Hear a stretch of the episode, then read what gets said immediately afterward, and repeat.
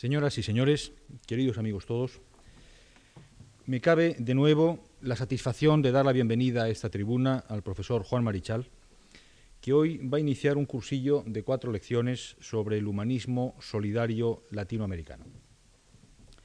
Las cuatro lecciones tendrán lugar en esta misma sala los martes y jueves de esta semana y de la próxima, concluyendo así el día 1 de febrero próximo. Juan Marichal, que como digo ha ocupado en otras ocasiones la tribuna de la Fundación Juan Marc para explicar sus lecciones, nació en Santa Cruz de Tenerife en el año 22 y es catedrático emérito de la Universidad de Harvard, donde ha ejercido la docencia desde 1949, año que se doctoró con Américo Castro. Marichal, como muchos de ustedes saben, es uno de los más distinguidos estudiosos del ensayismo español y latinoamericano y de sus ramificaciones ideológicas. Sus lecciones sobre el humanismo solidario latinoamericano, que hoy comienzan, prometen así ser una fuente muy valiosa de información y de sugerencias para todos nosotros.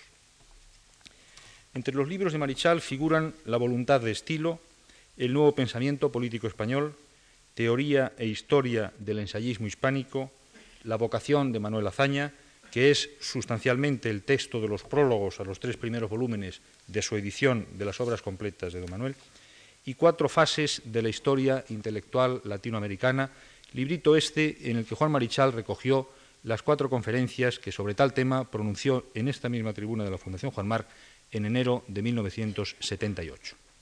Sea bienvenido de nuevo Juan Marichal a las actividades de la Fundación Juan Marc y sean bienvenidos todos ustedes, señoras y señores, a este nuevo cursillo que hoy comienza. Muchas gracias.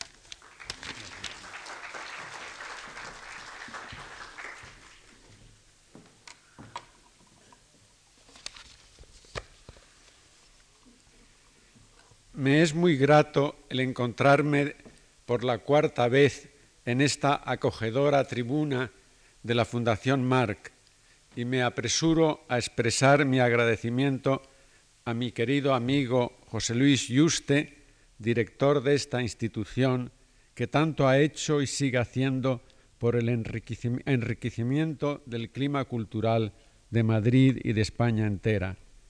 También quiero dar las gracias por su invitación a ocupar esta tribuna al profesor Gallego y con Andrés Berlanga, que tan generosa y eficazmente se ocupa de la difusión publicitaria, me siento particularmente endeudado desde mis primeras conferencias en esta casa en 1978. Gracias también a todas las personas que las hacen posibles con su variada colaboración y gracias a ustedes mismos por su asistencia, que es también una forma de colaboración con el que les habla. Quiero asimismo dedicar estas conferencias a la memoria de Ignacio Ellacuría y sus colegas que fueron asesinados recientemente en El Salvador. Ellos eran un ejemplo de humanismo solidario y por eso la brutalidad inhumana segó sus vidas, pero la integridad de su vivir y más aún de su morir ha, hecho de ellos un paradigma imperecedero. Quizás parezca temerario o arbitrario tratar en cuatro conferencias un asunto tan vasto, no sólo cronológicamente, como el del humanismo solidario latinoamericano. Y me apresuro a indicar que solamente consideraré, y más bien brevemente, algunas figuras que tienen una significación de mayor universalidad.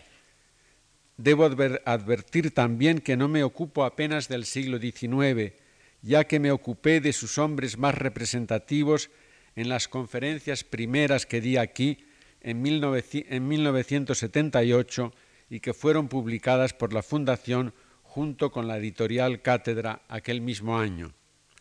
La cronología de mis consideraciones empieza así con los inicios del humanismo solidario latinoamericano en el siglo XVI y tras acercarse a los antecedentes intelectuales de la emancipación del dominio español, da un salto, si ustedes me permiten que lo exprese así, a los comienzos del siglo XX en la conclusión de la presencia española en 1898 en las tierras americanas de su lengua.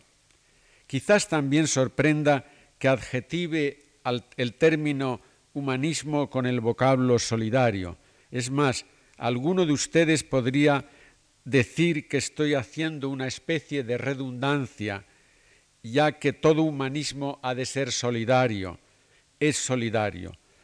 No voy a entrar, por supuesto, en la disputada cuestión de la naturaleza del humanismo en general, pero sí quisiera apuntar que en los países de lengua española y portuguesa la conciencia solidaria desplaza mayor volumen que otros componentes de lo que se suele entender generalmente por humanismo. O dicho en plata, el humanismo latinoamericano es forzosamente solidario o no es.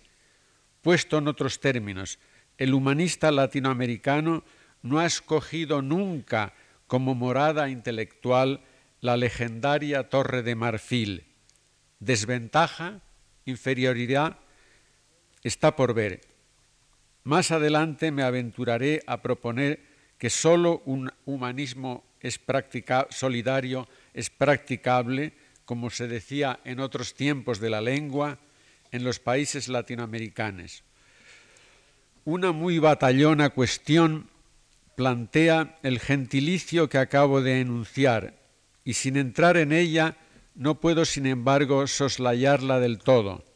Se trata, en verdad, de una cuestión central para todas las consideraciones que voy a exponerles en estas cuatro tardes invernales.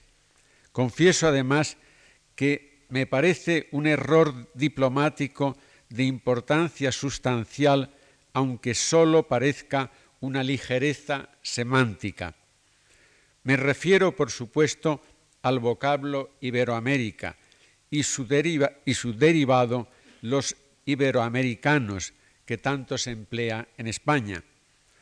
Hace dos años, aquí en Madrid, el Premio Cervantes 1989, Augusto Roa Bastos, me mostraba su moderada indignación con los españoles, que también le han tratado por otra parte, que persistían en llamarle escritor iberoamericano. Y decía humorísticamente Roabastos, a uno deberían llamarle por su nombre y el mío no es el de iberoamericano.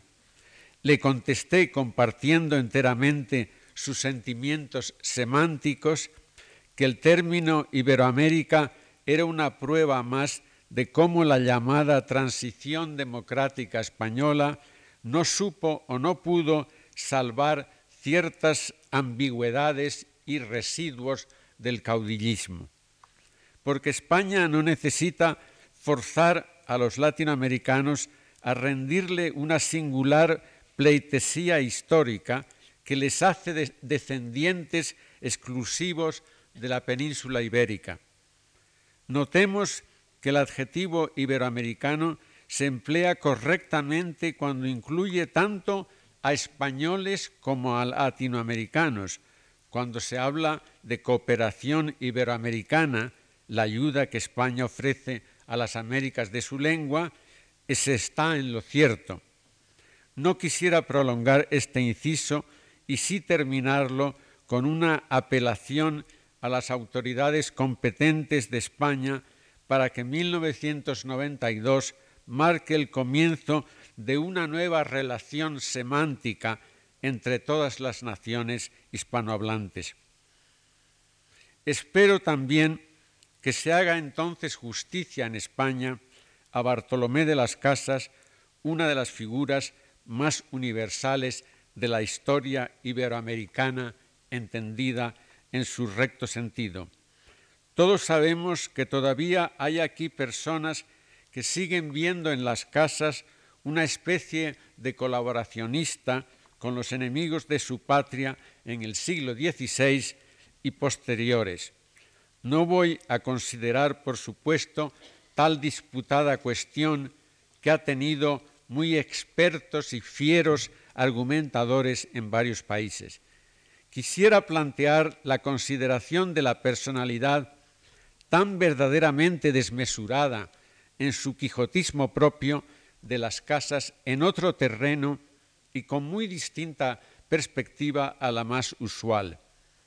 Doy por sentado en primer lugar que las casas es una figura que mi maestro Américo Castro llamaría historiable, es decir, merecedor de ser estudiada por lo que enseña del pasado y por lo que representa como incitación para el futuro.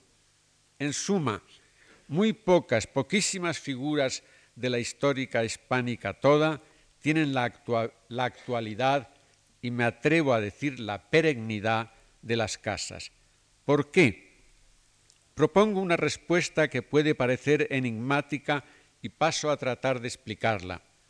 Las casas es uno de los españoles más representativos del Renacimiento español, y esto explica en gran medida que fuera visto como una peculiar personalidad en su tiempo.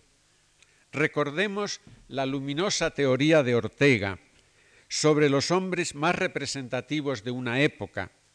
Descartes, por ejemplo, en la Francia que hoy llamamos cartesiana, era un individuo completamente marginado, como se dice ahora, casi un vagabundo intelectual, rechazado por las eminencias de la Sorbona de entonces. Las casas, con la enormidad de sus manuscritos, fue también un trotamundos, mucho mayor que Descartes en terreno recorrido. Esto es, Las Casas es el primer gran humanista solidario de lengua española. Algunos eminentes lascasistas lo han calificado de primer indigenista de las Américas, y esto me parece la expresión de lo que en inglés se llama patronizing, o sea que implícitamente establece una diferencia entre el protegido y el protector. Pero justamente las casas descuella tan pronto en el curso de su larga actividad como publicista porque afirma y reitera un principio cardinal en él. Cito, todas las naciones del mundo son hombres y esta definición es que son racionales. Ahí está la gran singularidad de las casas, en su entrega total a gritar, diríase, tal concepto de la humanidad. Ahí está en verdad lo que define al humanismo solidario. El concepto de la humanidad que tenían las casas no era, por supuesto, una nueva idea, y como en otros humanistas solidarios de lengua española, hay en las casas estrictamente poca originalidad intelectual objetiva, mas las ideas que utiliza cobran en su pluma y en su acción una intensidad que las hace nuevas. Conviene recordar que las casas es el intelectual comprometido que se centra en un número relativamente limitado de conceptos que expresa machaconamente, iba a decir como un amuno, recordando el sentimiento de la insistencia propio de don Miguel. Y a este propósito me permito citarle una vez más, no hay opiniones sino opinantes, mas aunque las casas era un perfecto ejemplo de opinante, él sabía que necesitaba opiniones de otros para hacerlas suyas en sus numerosas argumentaciones. Un breve inciso es necesario ahora para puntualizar algunos datos biográficos a que habremos de recurrir más adelante. Digamos de paso que a pesar de lo que han dicho algunos eruditos españoles, no hay realmente todavía lo que se suele llamar una biografía definitiva de las casas. Y quizás algún joven historiador de lengua española la ofrezca para el 92 próximo. Esperemos que así sea. Las Casas nació en Sevilla el 11 de noviembre de 1484 y desde niño vive el clima histórico colombino de su ciudad natal. Además, un pariente, el canónigo Luis de Peñalosa, le facilita hacer estudios de las disciplinas que se solían llamar artes liberales, y en particular el latín, posiblemente con el mismo Antonio de Nebrija, que había abierto tienda de latín, como él decía, a la vez en serio y broma. Mas a los 18 años las casas embarcó para ultramar en la expedición de Nicolás de Obando y de 1502 a 1513 reside en Santo Domingo y Cuba y su comportamiento es como el de cualquier otro de los españoles a los que acompañaba. Aunque añadamos, hay en las casas un rasgo social que tiene sin duda un papel importante en la raíz de sus actitudes y acciones. Se ha sostenido con pruebas documentales de indudable peso que las casas pertenecía a una familia de los llamados cristianos nuevos, es decir, los judíos convertidos al cristianismo. Este asunto es sumamente espinoso, como ustedes saben, y despierta todavía iras sorprendentes en muchos eruditos, o explicaciones facilonas. Las casas criticas, se dice, la conquista española porque así vierte en el papel todo el resentimiento de un converso forzado. Lo más corriente es ver en el apasionado cristianismo de las casas un género de exceso propio, también de los conversos, el de ser más papista que el Papa. Todo ello plantea problemas que no se pueden considerar entre personas de lengua española con la ecuanimidad obligada de los, de los historiadores y eruditos afines. Desde que mi maestro Américo Castro, 1948, puso sobre el tapete con su libro España en su historia la importancia de los conversos españoles, particularmente los de origen judío, las plumas de muchos especialistas se han tornado lanzas o se han hecho las suecas cerradamente. Pero quiérase o no, los planteamientos o replanteamientos más bien hechos por Américo Castro han cambiado para siempre la historia española.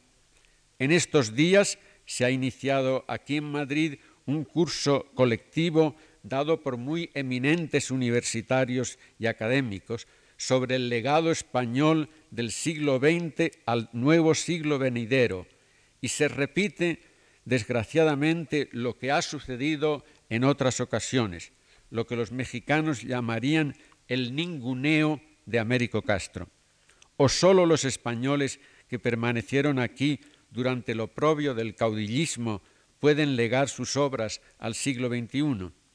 Muchas veces lo he dicho explícitamente y lo repito ahora, aunque tuve en Américo Castro un maestro ejemplar, nunca me he considerado castrista y con frecuencia disentí de sus conclusiones en casos concretos, sobre todo cuando tendía, como han hecho mucho más los castristas ortodoxos, a hacer del converso un monótono español resentido y con la inteligencia aguda que da a veces la amargura.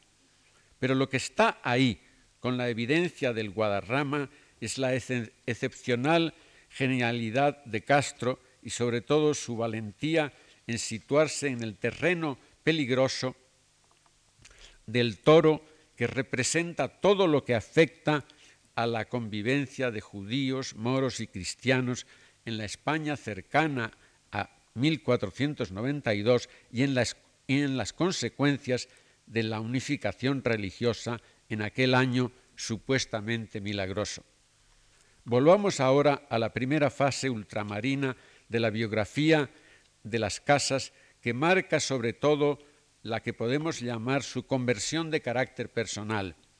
Porque si bien las casas habían nacido en una familia de judíos conversos, como por ejemplo Santa Teresa, había sido educado como cualquier niño cristiano. En Sevilla probablemente obtuvo las llamadas órdenes menores del sacerdocio, pero fue en América donde recibió las mayores y repetidamente aludirá más tarde con orgullo que él fue el español que dijo su primera misa en ultramar. Mas las casas actúa como los demás encomenderos y otros españoles conquistadores que ven en los habitantes indígenas del Caribe una fuente de prosperidad. Así las casas se traslada a Cuba como capellán de Pánfilo de Narváez y sus tropas que fueron a ayudar al gobernador de la isla a Diego Velázquez en la conclusión de la conquista. Las casas recibe un buen repartimiento de indios y aparentemente será uno de tantos sacerdotes para los que las tareas cristianizadoras equivalen también a una cierta holgura material. Mas un día, al preparar un sermón de Pentecostés, un pasaje de los Evangelios le impresiona profundamente. Aquel que se aprovecha del sacrificio del pobre no es diferente de aquel que mata a su hermano. Las palabras citadas, más también el recuerdo de horribles matanzas y torturas que él había visto, determinaron en las casas el rechazo de todos los bienes, incluidas las personas que administraban en Cuba, y su regreso a Santo Domingo para hablar con algunos de los dominicos que allí habían constituido un pequeño grupo espiritual de oposición a los modos de poder y gobierno de las autoridades españolas. De hecho, las casas había oído hablar en, en 1511, cuando estaba todavía en Santo Domingo, del legendario sermón del dominico Fray Antonio Montesinos el 21 de diciembre de 1511 en la iglesia principal de la isla. El padre Montesinos acusó a sus oyentes tajantemente, cita, cito, una voz me dice que estáis en pecado mortal, porque mantenéis en horrible servidumbre a la población natural de esta isla. Y os pregunto, ¿no son acaso seres humanos? ¿No tienen acaso almas racionales? Ya pueden ustedes suponer que los españoles presentes en la iglesia de Santo Domingo aquel domingo de 1511 tomaron muy mal las palabras de Fray Antonio Montesinos, que se vio obligado a volver a España en septiembre de 1515, acompañándole justamente el propio Las Casas. Fray Bartolomé había sentido en Cuba que él debía dedicar su vida a la, defensa de los indios, que esa era su verdadera vocación, pero también sabía que carecía de los recursos intelectuales adecuados y se propuso adquirirlos, mas no pudo realizar su gran aspiración, estudiar en París y vivir en el clima espiritual del llamado barrio latino. París, se preguntará alguno de ustedes, en los comienzos del siglo XVI, un breve inciso permitirá aclarar aquella ambición frustrada de las casas. La Universidad de París y el Colegio Dominico en especial eran entonces los lugares de renovación del pensamiento católico. Baste recordar que Ignacio de Loyola y sus amigos eran estudiantes en París y allí establecieron los inicios de la Compañía de Jesús. Para las casas, tras las conversaciones con dominicos en Santo Domingo y en España, el, propósito de estudiar en París se relacionaba directamente con el pensamiento y el estilo de vida espiritual representado por el general de los dominicos, el gran Cayetano, como él lo llamaba, Tomás de Bío, que por ser de Gaeta optó por, optó por el nombre religioso de Cayetanos.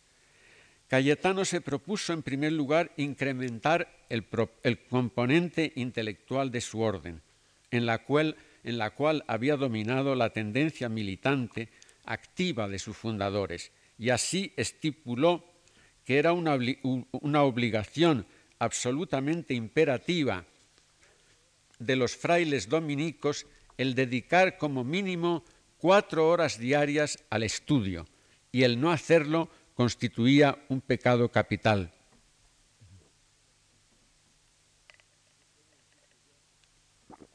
Puedo decir, eh, puedo decir que yo con mis estudiantes de Harvard traté de hacer lo mismo, pero fracasé lamentablemente.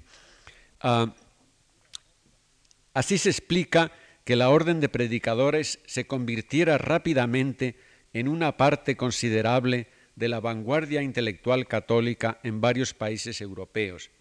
Las casas que había conocido el pensamiento y las normas de vida monástica impuestas por Tomás de Bío en sus conversaciones con los dominicos en Santo Domingo y se, ah, se determina a solicitar y a obtener el ingreso en dicha orden religiosa. Notemos entre paréntesis que la elección de una determinada, orden no suele recibir ya en la historia espiritual hispánica la importancia que tenía, puesto que cada orden representaba una ideología específica dentro del común catolicismo. En las casas es patente que su carácter intelectual expresa su firme adhesión al pensamiento de Cayetano, particularmente dos conceptos. El primero es el siguiente. La religión cristiana es la única capaz de aceptar sin distinciones todos los pueblos de la tierra, pero también para ser ella misma, para estar completa, necesita a todos los pueblos de la tierra. Ah, el segundo concepto de Cayetano que está presente constantemente en las casas es el de la obligación de concebir la unidad cristiana no como una unión forzada, sino como una, una armonía de componentes autónomos. Se explica así, digamos de paso, que Cayetano tuviera un papel tan importante en las últimas acciones mediadoras entre la Iglesia católica y los primerizos protestantes. Todo ello hace exclamar a las casas, hablando de Cayetano, dio luz a toda la ceguedad que hasta entonces se tenía. Conviene detenerse ahora para proponer a ustedes una tesis, digamos así, sobre el papel de España en el ultramar desde 1492 o, como dice Gómara, desde el suceso mayor de la historia del mundo después del nacimiento del Señor. Propongo que España pudo emprender la que se llamaba empresa de Indias porque se había europeizado desde mediados del siglo XV, porque gran parte de sus dirigentes más representativos se esforzaban por importar lo que hoy llamamos el Renacimiento, sobre todo el italiano. Recordemos que, por ejemplo, el marqués de Santillana, en otro terreno, quería escribir versos al itálico modo, y se comprende su intento, dado el esplendor de la cultura italiana en tantas ramas del saber en el siglo XV y más aún en el siglo siguiente. ¿Cómo no quedarían maravillados los españoles al conocerla? Entre paréntesis, me permito ahora repetir lo que he dicho en otro lugar la celebración de 1492 cobraría un significado muy diferente al que tiene en estos momentos para muchos latinoamericanos si España no quisiera ver en la empresa colombina su propiedad exclusiva. Cuán diferente sería la magna celebración si la europeizada España actual no se aferrara a gestos y actitudes anacrónicos. Volvamos a las casas para dar un ejemplo muy concreto de lo que acabo de apuntar. La obra escrita de las casas hubiera sido imposible sin la acción intelectual en Salamanca desde 1526 del también dominico, que sí había estudiado en París, Francisco de Vitoria, a quien se atribuye un papel principal en el establecimiento intelectual del derecho internacional. Muchos de ustedes habrán escuchado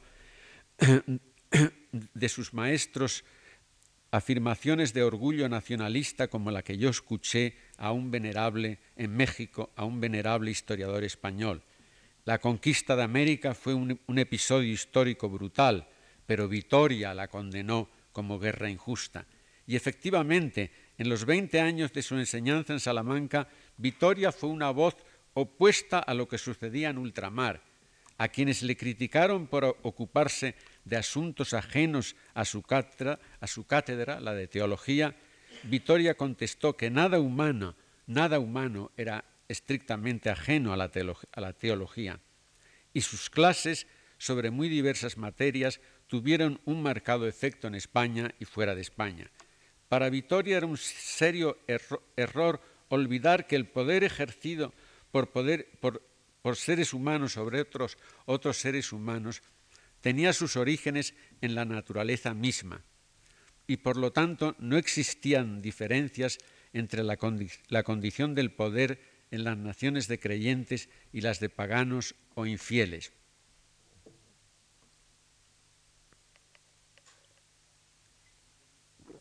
Porque el poder es anterior al pecado o la gracia divina y no pueden perderlo por una acción humana los infieles y paganos, porque ellos ejercen un poder tan legítimo como el de los cristianos. En resumen, los derechos naturales pertenecen a todos los seres humanos y los teólogos deben proclamar repetidamente que ni el infiel ni el pagano pueden ser desposeídos de su tierra ni de otras propiedades. De ahí que, según Vitoria, los naturales de América no pueden perder ninguno de sus, derechos y los cristianos no pueden ocupar sus dominios.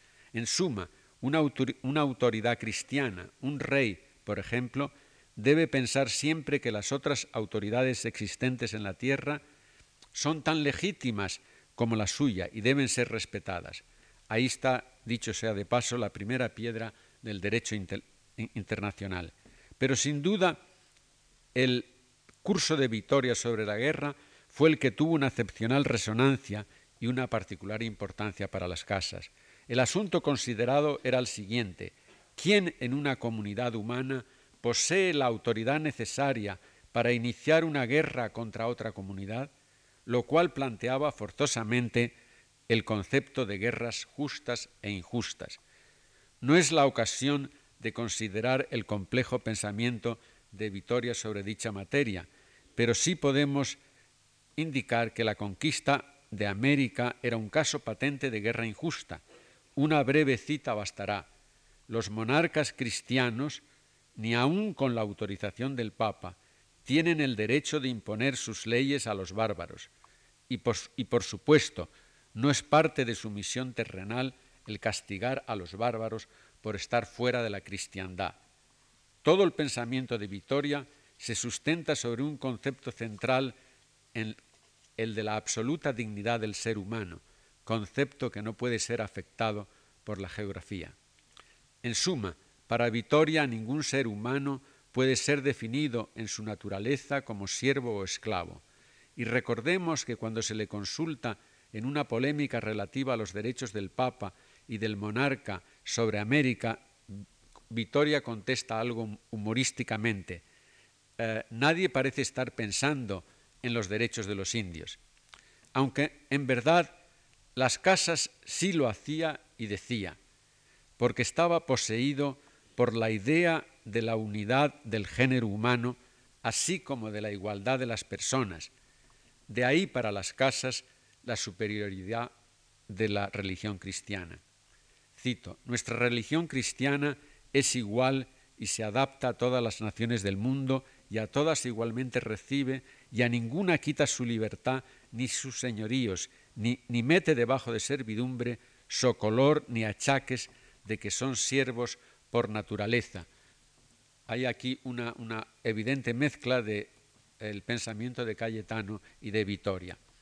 Es pertinente señalar ahora que las casas sufrió mucho en sus últimos años al ver cómo se había utilizado un texto suyo para justificar la, la, esclavitud de los africanos. Y confesó que era tan ignorante cuando lo había escrito al utilizar a Aristóteles, uh, que dice que los africanos podían ser considerados siervos y por lo tanto sujetos a esclavitud, pero las casas observa, el filósofo era un pagano y ahora mismo está ardiendo en el infierno, y su doctrina no debería tomarse literalmente, sino únicamente cuando concuerda con la religión cristiana. Claro está que la esclavitud de los africanos no necesitó a las casas para iniciarse, pero sí actuó en él su sentimiento de culpa aludido y le llevó a acentuar más apasionadamente la defensa de la unidad de la humanidad y la igualdad de todos los seres humanos. Se explica así que los latinoamericanos hayan considerado a las casas como el padre de la americanidad, utilizando los términos del escritor mexicano Agustín Yáñez, encarnación misma de la gran tradición moral europea representada por Cayetano y Vitoria. Puede además decirse que las casas sigue siendo actual en las Américas de lenguas ibéricas. Muchos españoles, como indiqué antes, no le perdonan su libro de 1552, la destrucción de las Indias, que llevó, por ejemplo, al venerable don Ramón Menéndez Pidal a mantener de manera disparatada que las casas era incapaz de ver objetivamente la realidad americana de su tiempo. No vamos, por supuesto, a entrar en la polémica generada por el libro de Menéndez Pidal. Ya en el siglo XVI, una admirable figura, el franciscano Fray Toribio de Motolinía, severo crítico de las casas, ofrece una indignada y gráfica descripción del dominico, que entonces era obispo de Chiapas, eh, las casas a la, a la cabeza de una larga hilera de indios por las montañas y todos los indios, esa larga hilera, iban cargados con los manuscritos de las casas. Motolinía añade que todo el tiempo empleado por las casas en escribir sus manuscritos podía haberlos empleado en ocuparse de la población de su obispado. resalta así el contraste entre el temperamento de dos hombres dedicados al prójimo, pero la natural incomprensión de Motolinía no consigue disminuir las dimensiones de la figura de las casas como creador de valores humanos permanentes, y esperemos que en la celebración del quinto centenario se le rinda el homenaje español que este país le debe todavía. Adelantándonos ahora en el tiempo, quisiera hacer unas someras consideraciones sobre la figura casi olvidada de Juan Palafox y Mendoza, obispo de Puebla desde, desde 1639. Hemos de hacer primero un corto inciso para poder situar debidamente a Palafox en la historia espiritual de España y América.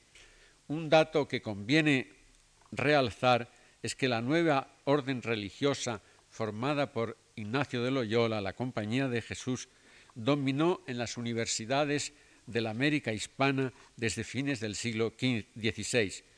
No, podemos tratar un aspecto de santos de, ese dominio ah, que tantos monumentos de estilo barroco ha dejado en la América Latina entera. El gran escritor cubano Alejo Carpentier decía que el barroco era la expresión natural del el pueblo latinoamericano, pero olvidaba la relación directa entre los jesuitas y el estilo barroco. Al mencionar este dato quiero sobre todo señalar que la Compañía de Jesús era casi omnipotente en la América Latina durante siglo y medio entre 1600 y la fecha de su expulsión por Carlos III en 1767. Juan de Palafox, nacido en 1600, tuvo una vocación algo tardía para el sacerdocio, pero su carrera eclesiástica fue rápida, ya que en 1639 fue enviado a Nueva España, o sea, México, para ocupar el obispado de Puebla, además de ejercer las funciones de visitador real, una especie de defensor del pueblo, y de llevar secretamente consigo un nombramiento de, virrey de México que podía utilizar cuando lo juzgara oportuno. Palafox es verdaderamente una figura fascinante de la historia iberoamericana, pero escasean los estudios biográficos. La tesis doctoral de Sor Cristina de la Cruz de Arteaga, de la familia de Palafox, no se ha publicado, que yo sepa, aunque sí un extracto muy breve hace más de un cuarto de siglo. Palafox, nada más llegar a Puebla, entró en conflicto con los jesuitas. Estos se resistían a admitir la autoridad superior del obispo, pero sobre todo Palafox consideraba que él, en cuanto representante de la corona, era también el defensor de los indios, cargo existente hasta finales del siglo XVIII, y por lo tanto tenía la obligación de comprobar si las leyes de India se cumplían en la, Nueva España. En suma, Palafox se topó con la compañía casi desde que llegó a Puebla. Poco antes de la expulsión de los jesuitas de España y América, en 1766, se publicó una de las cartas que Palafox había escrito directamente al Papa. Observaba que los jesuitas eran los propietarios de las haciendas más grandes y que su poder y riqueza aumentaban constantemente. Cito, haciendo cada día mayor con su mismo poder su poder, con su riqueza su riqueza. Y añade, es tan terrible el poder de estos religiosos, tan grande su riqueza, que hasta los obispos les temen y así callan, tiemblan del poder de los jesuitas. Esta actitud, en términos más generales, la expresó en su libro de 1643, publicada en, en Puebla misma, Historia Real y Sagrada, Luz de Príncipes y Pueblos. Frente al principio maquiavélico de los jesuitas, el fin justifica los medios, Palafox mantiene que los medios siempre determinan los fines, aunque parece estar de acuerdo con los jesuitas cuando escribe, siguiendo a Suárez, el príncipe se hizo para el pueblo y no el pueblo para el príncipe. Por supuesto, príncipe para, para, para, para, Palafox no es solo sinónimo de autoridad real, sino de toda autoridad humana. Tales, tales autoridades deben tener una sola finalidad, mejorar la vida del pueblo, buscar el bienestar de los prójimos, lo cual obliga al que ejerce la autoridad a ser un ejemplo de extremada austeridad. Digamos de paso que los grandes enemigos de los jesuitas en Francia, los puritanos del catolicismo, los jansenistas, fueron grandes admiradores de Palafox y tradujeron algunos de sus escritos. Uno de los traductores de los traductores de Palafox fue el muy destacado jansenista Arnaud d'Andilly, no podemos decir que fuera Palafox un jansenista. Estrictamente no hubo nunca jansenistas en tierras iberoamericanas, aunque se emplea el término en el siglo XVIII, según veremos. Pero sí muestra la actitud de Palafox que no eran algunos iberoamericanos ajenos a los diferentes estilos de espiritualidad de la Europa transpirenaica contemporánea o coetánea. Ah, señalemos de paso que Palafox había viajado por casi toda Europa antes de ser sacerdote. Para los jansenistas, recuérdese a Pascal y sus cartas provinciales, la ética jesuita se apoyaba en una concepción muy laxa de la conducta individual, mientras ellos, los jansenistas, acentuaban el papel de la humildad y del rigor. Algo semejante se observa en el libro más original de Palafox, libro de las virtudes del indio. Para Palafox, el indio es el cristiano perfecto, ya que es un compendio de virtudes a pesar de estar gobernado por malas autoridades. Los indios, cito, no conocen la envidia porque no, porque no conocen la felicidad. Recordemos que Palafox recibía frecuentemente representantes de las comunidades indígenas, Así escribió al rey Felipe IV indicándole que se sentía muy triste al escuchar las que él denominaba quejas atroces de los indios. Y Palafox decidió que se, justificaba que utilizara su nombramiento secreto de virrey de Nueva España, desplazando del poder gubernamental a uno de sus más declarados enemigos, sin embargo, no permaneció mucho en México y se le ordenó regresar a España para ocupar el obispado relativamente insignificante de Burgo de Osma, donde moriría y está enterrado. Veremos que se utilizará a Palafox al prepararse el decreto de expulsión de los jesuitas en 1767. Esto es, el gobierno de Carlos III fue informado de cómo ciertos jesuitas habían conseguido destruir muchos documentos enviados por Palafox al Archivo de Indias en Sevilla, hecho que el gobierno español comunicó al Vaticano como una de las varias razones que hacían imperativa la expulsión de la compañía de España y de sus territorios americanos y asiáticos. Resumiendo ahora algunas de mis consideraciones y propuestas, porque mucho de lo que digo son propuestas, quisiera acentuar las siguientes también a manera de conclusión. En primer lugar, propongo a su consideración que la España que es protagonista principal del, descubrimiento de América era una España que había estado europeizándose desde mediados del siglo XV. Las tertulias de los estudiantes españoles en los colegios del barrio latino en París, donde debaten muchas de las cuestiones planteadas por la conquista de América es una prueba de lo que apunto, y dicho sea de paso, es un terreno completamente virgen para la investigación histórica y que puede dar muchos frutos. Esto es, España está cambiando cuando descubre América y no puede hablarse además de una sola España, la que se traslada a partir de 1492 a ultramar. El hispanista francés Robert Ricard, en uno de los libros de valor más permanente de los que se han escrito en este siglo sobre lo, sucedido en las Américas en el siglo XVI, la conquista espiritual de México, observa que las nuevas tierras y sociedades producían en los españoles y europeos en general lo que él llama un desconcierto profundo.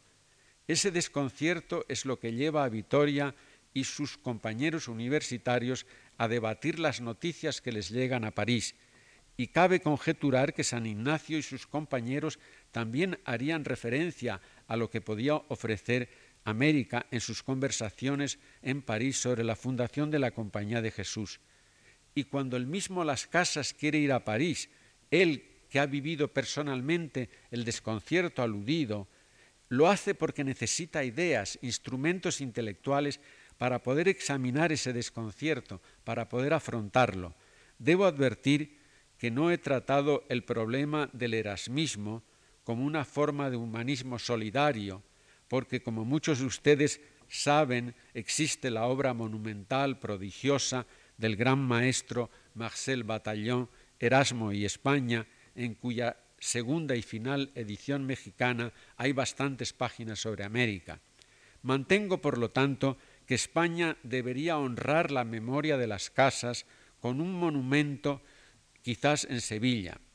Carlos Fuentes, el escritor mexicano, ha dicho que mientras México no erija un monumento a Cortés, no podrá realmente resolver los problemas psicológicos de su identidad nacional.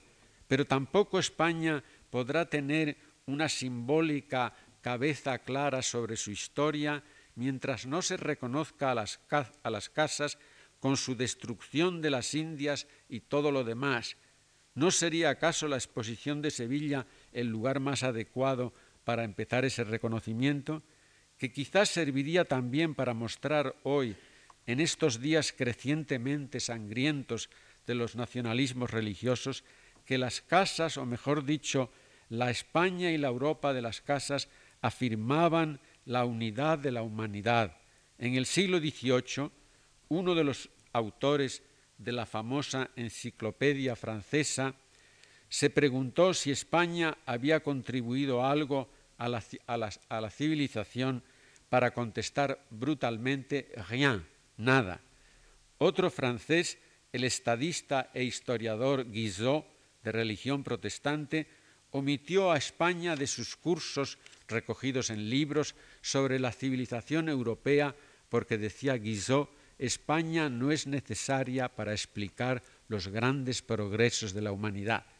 A los dos podría decírseles que figuras como las Casas y Vitoria contribuyeron grandemente al progreso del sentimiento solidario de la humanidad, que ha sido y es uno de los más altos valores de la civilización moderna.